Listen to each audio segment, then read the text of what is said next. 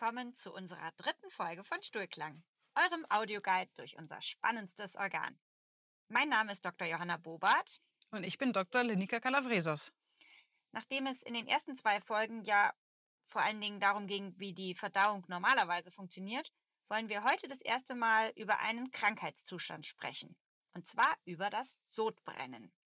Die von euch, die schon mal unter Sodbrennen oder auch ösophagialem Reflux gelitten haben, wie wir es medizinisch nennen, die wissen sicherlich, wie schmerzhaft das sein kann.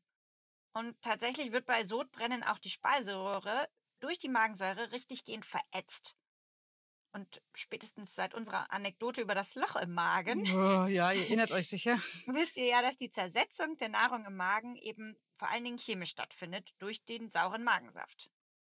Genau. Da wir jetzt zum ersten Mal über Krankheiten sprechen, hier ein ganz kurzer Disclaimer. Disclaimer. wir sind zwar Ärztinnen, aber dieser Podcast soll allein unserer und hoffentlich auch eurer Unterhaltung dienen und ersetzt natürlich keinen Arztbesuch. So, zurück zum Magen. Also ein gesunder Magen produziert täglich zwischen zwei und drei Liter Magensaft. Dieser Saft besteht größtenteils aus Magensäure. Und Magensäure ist nichts anderes als, Achtung, Nerd-Alarm, HCl, also Chlorwasserstoffsäure oder Salzsäure. Sie hat ein pH von 1 bis 1,5. Und wenn ihr euch noch irgendwie an die Schulzeit zurückerinnern könnt, wisst ihr, dass es ja ziemlich sauer ist. Ja, genau. Ein pH von 7 ist ja neutral. Genau. Und die Produktion dieser Magensäure wird durch verschiedene Faktoren angeregt. Also schon vor dem Essen führt der Geruch oder der Geschmack im Mund oder auch nur die Vorstellung von leckerem Essen zu einer Ankurbelung der Magensäureproduktion. Das geschieht über einen ganz besonderen Nerven, über den wir später auch noch genauer sprechen wollen. Er heißt Nervus vagus und verbindet unser Gehirn mit dem Magen-Darm-System. Er ist auch für diesen Pavloschen Reflex zuständig. Die kennt ihn vielleicht. Die Hunde sehen Essen und fangen dann schon sofort an, Speichel zu produzieren und eben auch Magensäure. Wenn das Essen dann im Magen ist, dehnt sich die Magenwand. Das führt auch zu vermehrter Magensäureproduktion. Und auch bestimmte Bestandteile des, des, Essens regen die Produktion an. Zum Beispiel Kaffee, auch koffeinfreier Kaffee, scharfes Essen und Nikotin, geraucht ist, nicht gegessen, äh, führt zu mehr Magensaftherstellung. Damit sich der Magen nicht selbst verdaut oder verätzt, hat er einige Tricks auf Lager. Erstens bilden die Zellen die Bestandteile der Magensäure, also Chloridionen und Wasserstoff, getrennt voneinander. Das ist ziemlich schlau, damit sich die Zelle nicht selbst verätzt. Das kann man sich eigentlich wahrscheinlich so vorstellen wie so ein Zwei-Komponenten-Kleber, ne? Klebt erst, wenn du zwei genau. Zusammen. Die Zelle schießt Chlorid und dann schießt die Wasserstoff in den Magen und dann bildet zusammen Magensäure. Die Wasserstoffionen, das ist noch kurz wichtig, werden durch sogenannte Protonenpumpen transportiert. Ähm, ich erwähne das, weil das dann bei der Therapie später wichtig wird. Außerdem gibt es im Magen Zellen, die einen basischen Schleim, also das Gegenteil von sauer, produzieren, der die gesamte Magenschleimhaut bedeckt und sie somit ebenfalls vor der Säure schützt. Im Gegensatz zum Magen kann die Speiseröhre und die vor allen Dingen die Schleimhaut der Speiseröhre das alles leider nicht. Und wenn Magensaft über den unteren Schließmuskel, der den Magen von der Speiseröhre eben verschließt und trennt, wenn es da hochläuft, dann wird dort diese Schleimhaut total gereizt und entzündet sich. Und das kann man dann auch spüren, eben mit so saurem Aufstoßen, Brennen hinterm Brustbein. Und das ist echt unangenehm. Und kannst du vielleicht erklären, warum einige Menschen jetzt Reflux haben und andere nicht? Gibt es da irgendwelche Risikofaktoren? Ja, tatsächlich gibt es da verschiedene Faktoren. Zum einen ähm, kann es dazu kommen, wenn wir im Bauchraum einen sehr hohen Druck haben, also zum Beispiel bei Leuten, die stark übergewichtig sind oder zum Beispiel auch in der Schwangerschaft. Dann gibt es eben einen hohen Druck auf den Magen und der Schließmuskel, der eben den Magen gegenüber der Speiseröhre abdichtet, der kann dann dem Druck nicht mehr standhalten und irgendwann wird halt der Druck im Magen zu hoch, der Schließmuskel geht auf und die Magensäure läuft dann zurück in die Speiseröhre. Deswegen heißt dann auch Reflux. Genau, mhm. zurückfließen. Mhm. Tada! es können aber natürlich auch schlanke Menschen unter Sodbrennen leiden. Also zum Beispiel, wenn der Schließmuskel selber eben nicht mehr richtig abschließt. Und das kann passieren, wenn Teile des Magens in den Brustraum vorrutschen das nennt man eine sogenannte Hernie. Und außerdem kann es zu Reflux kommen, wenn wir zu viel Kaffee trinken, bei sehr scharfem Essen oder nach sehr scharfem Essen, wenn wir sehr fettig essen oder auch sehr würzig, also gewürzte Speisen. Mhm. Außerdem ist natürlich logisch, Zitrusfrüchte, die ja auch Säure enthalten, können das verschlimmern. Und wenn man zu viel Zwiebeln und Knoblauch erwischt hat, also eigentlich kann man sich so das Essen vorstellen, ne? wenn ich sehr scharf, sehr fettig, mit viel Zwiebeln, viel Knoblauch, das klingt Mm. eigentlich super, aber das ist nicht so gut. Und dann am besten noch danach rauchen. Auf jeden Fall. Und einen Schnaps hinterher. Ah ja, genau. Also eigentlich, wenn man beim Griechen war, äh, das löschen wir dann gleich. okay. Das schneide ich später raus. Hier wird einfach dann zu viel Magensaft produziert und das führt dann eben zu einem, ja, zu, zu Reflux. Außerdem gibt es auch noch bei Pfefferminz und kohlensäurehaltigen Getränken und äh, sorry, schlechte Nachricht, wenn man Schokolade isst, kann das die Spannung vom Schließmuskel am Magen herabsetzen und dann führt das auch zu Refluxepisoden.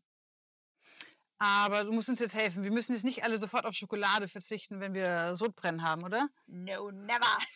Der erste Schritt ist natürlich immer eine Lifestyle-Intervention. Uh. Ja, so nennen wir das im Medizinjargon. Das heißt, man überlegt erstmal, was gibt es für Möglichkeiten, die der Patient selber ähm, ändern kann, äh, damit er weniger Refluxepisoden hat. Und das heißt natürlich weniger scharfes Essen, weniger Kaffee, am besten natürlich nicht rauchen. Ähm, aber was auch helfen kann, wäre zum Beispiel, dass man sagt, man isst einfach kleinere Mahlzeiten und man versucht, dass der Magen eben nachts auch nicht so voll ist. Das heißt, eher lieber auch ein kleineres Abendessen so früh wie möglich, damit eben, wenn man sich dann ins Bett legt und dann eben ja in der Waagerechten liegt, dass dann der Druck im Magen eben nicht mehr so hoch ist, dass das die Magensäure zurückdrückt. Typischerweise ist ja Sodbrennen nachts oder zumindest im Liegen immer am schlimmsten. Genau. Mhm.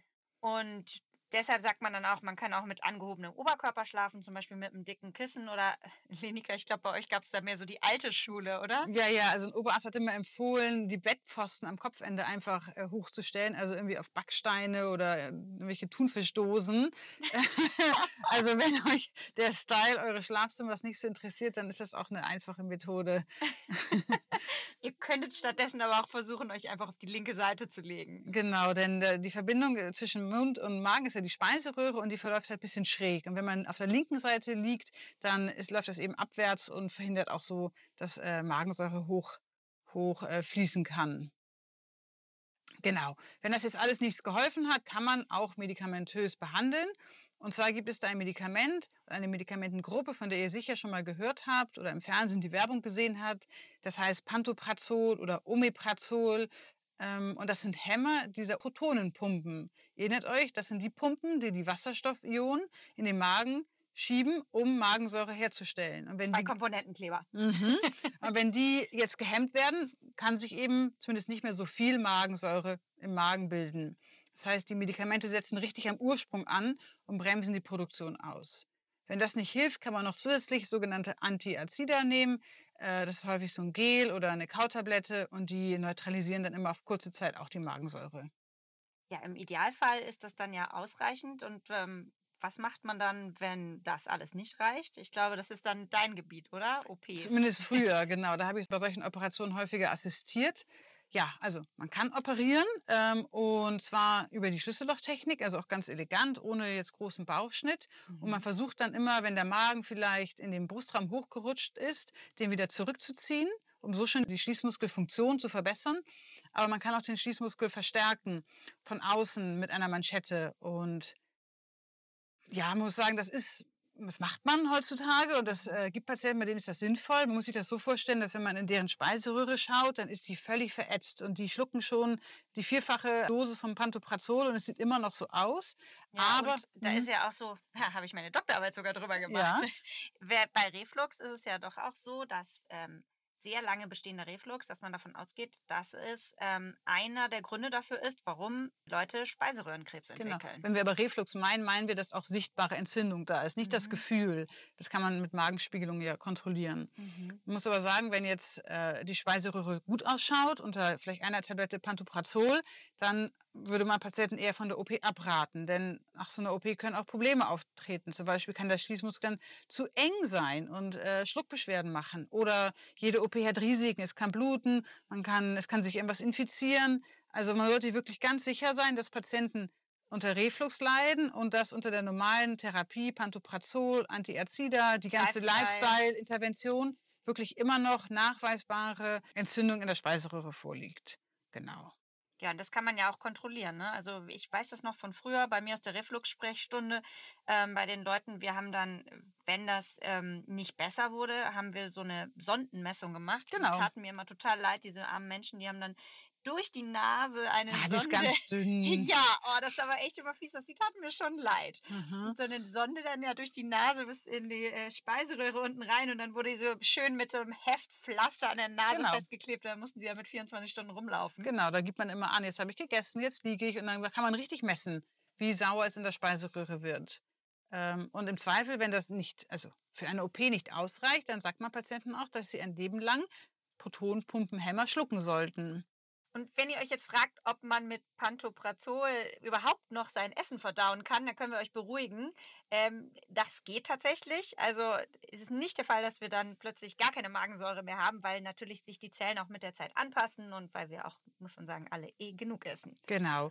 Ähm, wenn ihr jetzt Pantoprazol googelt, dann seht ihr schon, dass das Medikament ein bisschen in Verruf geraten ist oder die Medikamentengruppe. Es gibt ja verschiedene der Art, weil immer die Sorge besteht, dass zum Beispiel zu wenig Nährstoffe aufgenommen werden, zum Beispiel Calcium und es so zu einer Osteoporose, also einer Abnahme der Knochendichte und zu Knochenbrüchen kommen kann. Außerdem ist die Sorge, dass vielleicht weniger Bakterien, die wir mit der Nahrung aufnehmen, im Magen abgetötet werden und es dann zu mehr Darminfektionen oder auch Lungenentzündungen durch hochgehustete Magensäure oder Magensaft ähm, kommen kann.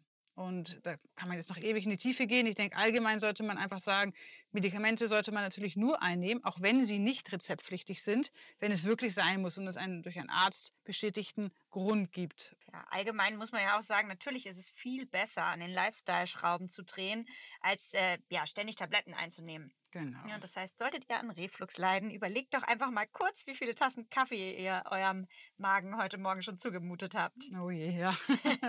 Guilty. Genau, und äh, damit sind wir eigentlich schon am Ende von Sodbrennen und dem Sodbrennthema. Aber wir haben ja letzte Woche gesagt, dass wir immer jetzt einen Ausflug in die skurrile Medizingeschichte äh, unternehmen Uh, wollen. ich bin und total genau. Johanna, heute habe ich was vorbereitet. Und zwar soll es eben um diesen ganz besonderen Nerven gehen, den Nervus vagus.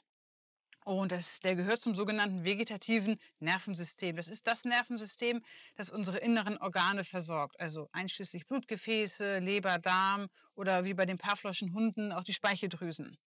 Der Name Vagus kommt aus dem Lateinischen. Vagari heißt so viel wie herumschweifen, also der herumschweifende Nerv. Und das liegt an seinem Verlauf, den übrigens Galen schon 200 vor Christus beschrieben hat. Ach Quatsch. Mhm. Äh, der Nerv beginnt im Gehirn, er ist auch der längste Hirnnerv und läuft dann über Hals, Brustkorb bis in den Bauchraum und steuert dann ganz viele Organe an. Ich habe ein paar vorhin notiert, also Kehlkopf, Rachen, Geschmacksempfindung, Speiseröhre, Herz, Atmung, Hustenreflex, Leber, Niere, Dickdarm und eben auch der Magen. Im Magen führt er dazu, dass wenn wir was Leckeres sehen, riechen, dass sich der Magen zusammenzieht. Das haben wir in der ersten Folge auch besprochen. Diese Muskeln. Ja, genau. Also die, die, die Muskeln im Magen ziehen sich zusammen und es wird Magensäure produziert. Und das habe ich alles schon im Studium gelernt. Äh, ich auch. Aber in der Chirurgie habe ich dann die Nerven eigentlich erst richtig kennengelernt und auch ein bisschen fürchten gelernt. Denn es gibt relativ viele OPs, bei denen man den verletzen kann. Also ein Beispiel sind Schilddrüsen-OPs. Da ist er sehr gefährdet. Also wenn man da an der Schilddrüse operiert, läuft er da genau entlang und es führt ein Ast zum Kehlkopf. Und den kann man verletzen und durchtrennen. Ja, da habe ich auch schon echt häufig, Pati- oder nicht häufig, aber ich habe immer mal wieder Patienten gesehen. Das sind Mhm. meistens dann Leute, die ja schon älter sind und eben vor langen, langen Jahren operiert wurden. Und ähm, ich glaube, heute gibt es ja so ein Sicherheits Genau, erzähl ich. Sag mal kurz, was die Ja. Patienten hatten. Ja, diese Patienten, die kommen dann zu einem und stellen sich vor und sagen, "Herr, ich bin Herr Müller. Ja, sehr, sehr heiser, weil die eine Stimmlippe gelähmt ist. Ja, das ist eben durch den Verlauf dieses Genau. Nerven. Ne? Man hat da solche Angst vor, die zu verletzen, dass es richtig so ein Nervenstimulationssystem gibt, damit man, wenn man in die Nähe von diesem Nerv kommt, es so aufpiept. Äh, genau, und wir hatten im OP auch immer die Schilddrüsen-Playlist. Und ich unter dachte, anderem- das sind Gerüchte. Nee, nee, und eines der Lieblingslieder, da war immer die Danger Zone, also das Lied Danger Zone. Genau.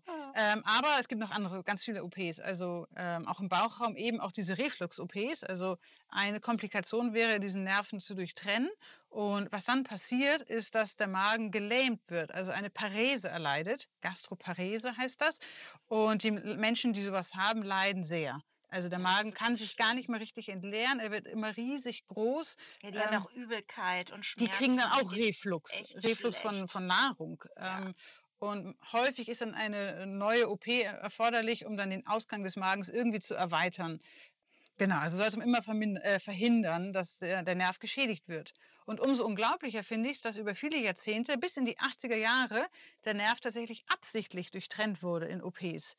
Ach ja, das nennt man Vagotomie, ne? Genau, also Tomie heißt auf Griechisch Schnitt. Und die Geschichte dieser Vagotomie ist dann auch ziemlich spannend und ein bisschen grausam. Ich bin gespannt. Genau, also wir, ich habe es ja schon ein paar Mal erwähnt, wissen ja, dass durch die Reizung des Nervus vagus die Magensäure im Magen produziert wird und auch die Magenbewegung angeregt wird. Aber das wusste man halt nicht immer. Und der britische Chirurg Benjamin Brodie hat 1814 erstmals da den Zusammenhang rausgefunden. Und zwar hat er ähm, gewusst oder gesehen, dass Hunde, die an einer Arsenvergiftung sterben, ganz viel Flüssigkeit im Magen hatten, äh, obwohl sie nichts getrunken hatten. Ich möchte jetzt nicht wissen, glaube ich, wie es zu diesen kam. Das habe ich auch nicht, okay. nicht nachlesen können. ähm, und das fand er natürlich komisch. Er wusste nicht, was das ist, aber er hat gesehen, also da ist Flüssigkeit drin. Dann hat er bei diesen Hunden den Nervus vagus durchtrennt am Hals, wo er langläuft, da ist er schön oberflächlich und das geht einfach hat dann Arsen in Wunden der Hunde geschmiert. Mhm, dann sind sie daran gestorben und dann hat er wieder Ach. in den Magen geschaut und gesehen, dass der komplett leer ist. Hat also da den Zusammenhang rausgefunden. Also durchtrennter Nervus vagus, keine Flüssigkeit im Magen. Ähm, genau. Parallel hat man rausgefunden, dass durch übermäßig viel Magensaft Geschwüre entstehen im Magen und auch im Zwölffingerdarm. Geschwüre sind einfach tiefe Wunden, die ganz stark bluten können. Ja, das ist ja auch heutzutage echt immer noch der absolute Notfall in mhm. der Gastro, ist so ein blutendes Ulkus. Oder eben ein, wir nennen das perforiertes Ulkus. Dann ja. kommen die Chirurgen nämlich häufig zum Einsatz. Also ein durchbrochenes Ulkus ja. mit Loch im Magen. Genau. Ähm, also man hat ja schon den Zusammenhang gesehen und zwar durch auch wieder viele verschiedene grausame Tierexperimente.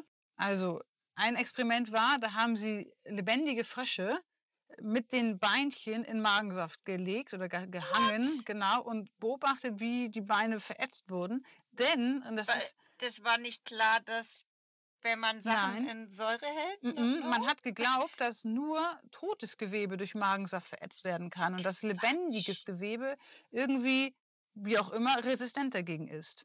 Genau. Das haben jetzt diese Froschbeinchen bewiesen, also auch lebendiges oh. Gewebe kann verätzt werden. Und dann hat man auch Hunde wieder gehabt, also echt die armen Hunde. Oh, Bei denen hat man die Magensäureproduktion angekurbelt, dann gesehen, dass sie Magengeschwüre bekommen, dann diesen Nerven Nervus vagus durchtrennt und gesehen, dass die dann wieder abheilen. Auf ah, diese Umwege ist man dann auf diese ganzen Zusammenhänge gekommen und hat 1901 die erste Vagotomie am Menschen durchgeführt in Lyon in Frankreich. Und naja, man wusste halt, Geschwüre sind sehr gefährlich, daran kann man sterben. Zu viel Magensaft macht Geschwüre und wenn man den Vagus durchtrennt, weniger Magensaft. Und so ist man dann zu dieser OP-Technik gekommen. Man ja, eigentlich super klug. Ne? Also ich meine, genau. diese ganze Vorgeschichte mit den Hunden ist natürlich schrecklich, aber ähm, ja, total beeindruckend, dass die das mit den damaligen Mitteln dann so rausgefunden haben. Genau. Und man hat aber auch schnell gemerkt, dass die Menschen, die diese Vagotomie erhielten, dann eben diese Gastroparese, die Magenlähmung äh, bekommen haben.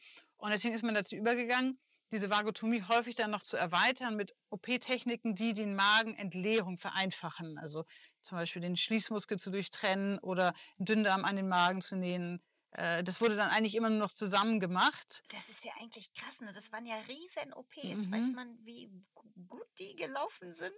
Ja, oder wie auch wie gut die Narkose war. Aber oh, man hat es ja bis in die ja. 80er gemacht, also bis in bis vor kurzem eigentlich noch.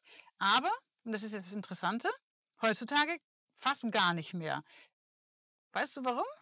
Oh yes, ich glaube, ich weiß warum. Mhm. Darf ich sagen? Ja, Darf ja. Sagen? Okay. Helicobacter. Genau, das ist einer der Gründe. Und zwar wurde Ende der 80er ein Bakterium entdeckt, das den Magen besiedelt und infiziert und zu mehr Magensäureproduktion führt. Und das ist tatsächlich für 90 Prozent der Geschwüre im Zwölffingerdarm verantwortlich. Und das kann man heutzutage nicht nur testen, sondern auch gut behandeln. Und noch ein weiterer Grund. Pantoprazol. Genau. also in den 90ern wurde nämlich, äh, wurden diese Protonpumpeninhibitoren erfunden und seitdem natürlich weitreichend eingesetzt, auch zur Prophylaxe.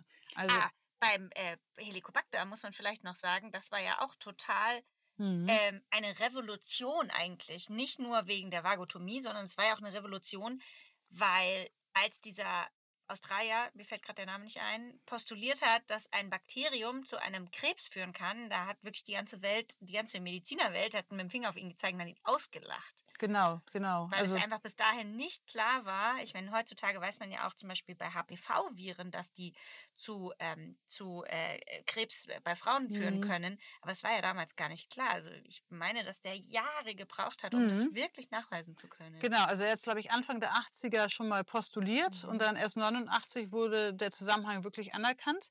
Und für meine Recherche für, die, für diese Geschichte der Vagotomie habe ich ein Paper gelesen von 87 mhm. und die erwähnen, also man denkt so, es muss gleich kommen, aber sie erwähnt den Helicobacter nirgends. Also ähm, obwohl es ja die ganze Zeit um Geschwüre geht und, und Magensäure. Also das hat lange gebraucht.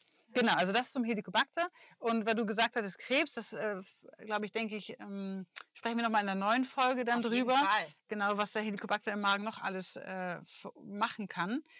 Genau, und die zweite ähm, Erfindung ist das Pantoprazol und die anderen Protonpumpenhämmer die man auch prophylaktisch einsetzen kann. Zum Beispiel, wenn man äh, Schmerzmittel bekommt, also Aspirin oder Voltaren, hemmen nämlich die Produktion dieses schützenden basischen Schleims im Magen und fördern somit die ähm, Entwicklung von, von, von Ulcera, das ist das andere Wort für Geschwüre, um das Fünffache circa. Ja, und früher hat man, oder eine lange Zeit hat man gesagt, auf jeden Fall, jeder, der das nimmt, der braucht auf jeden Fall einen Magenschutz. Und wenn man so Patienten zum Beispiel übernimmt, die, ältere Patienten oder sowas, ganz häufig sind dann, wenn die mehr als drei Medikamente haben, haben die immer auch einen immer, immer, immer, immer, immer, immer. Ähm, mittlerweile ist man da ein bisschen zurückhaltender. Mhm. Eben ja wegen der oben genannten Diskussionen, aber eben vor allen Dingen auch, weil man ähm, mittlerweile, dadurch, dass es die Medikamente jetzt schon länger gibt, mehr Erfahrung damit hat und man jetzt eben weiß, dass zwar natürlich ein Risiko besteht, dass es aber nicht, bei weitem nicht bei jedem ein Risiko ist, dass jetzt jeder, der irgendwie ASS oder Diclofenac für eine Zeit lang einnimmt, sofort einen Ulkus bekommt, ähm, sondern dass es eher, man guckt halt eher, wer ist eine Risikogruppe dafür. Also hatte jemand schon mal einen Ulkus? Mhm. Gibt es familiär eine Neigung zu Ulcera? Ist es jemand, der einfach wirklich, wenn er Voltaren einnimmt, sofort Magenschmerzen bekommt? Den würde man auf jeden Fall mhm. immer, das macht mhm. ihr ja sicher ja, ja. auch so, ne, das immer empfehlen, dass sie das einnehmen. Ah. Also die Medizin entwickelt sich immer weiter. Ja, spannend. genau, heute ist die Vagotomie obsolet und vielleicht in zehn Jahren dann Pantozon. Ja, wer, wer weiß. Außer wir machen alle nur noch Lifestyle-Medizin. Genau. ja, damit sind wir eigentlich am Ende unserer heutigen Folge. Ja, wenn es euch gefallen hat, freuen wir uns natürlich über eine 5-Sterne-Bewertung, damit uns andere Leute, die sich vielleicht auch für diese Themen interessieren, besser finden können. Und falls ihr noch mehr über die spannende Verbindung zwischen Hirn und Darmhirn wissen wollt und was der Vagusnerv damit zu tun hat, dann abonniert uns gerne und hört auch bei der nächsten Folge wieder rein. Bis zum nächsten Mal bei Stuhlklang. Tschüss. Ciao.